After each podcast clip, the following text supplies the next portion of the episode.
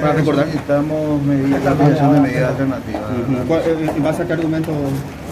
Eh, en base al hecho de que es una persona de 70 años, fundamentalmente.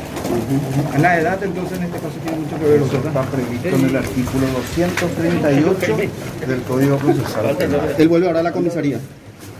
A esperar la resolución del juez. Eso estaría al día de hoy. ¿Tienen alguna información sobre eso? ¿Cómo? Sí, estaría al día de hoy. Sí, sí, tiene que resolverse. ¿Qué, qué pasa con la recusación en este caso, doctor?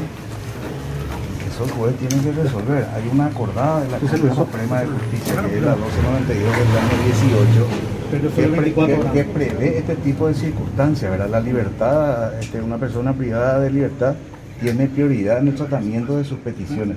Usted plantea doctor, que la prisión, o sea, media alternativa tiene en cuenta Así su estado de mismo. salud y su edad avanzada. Fundamentalmente. 70 años cumplidos. Ya, y esa estuvo declarada, Se dijo. doctor, abstuvo de declarar.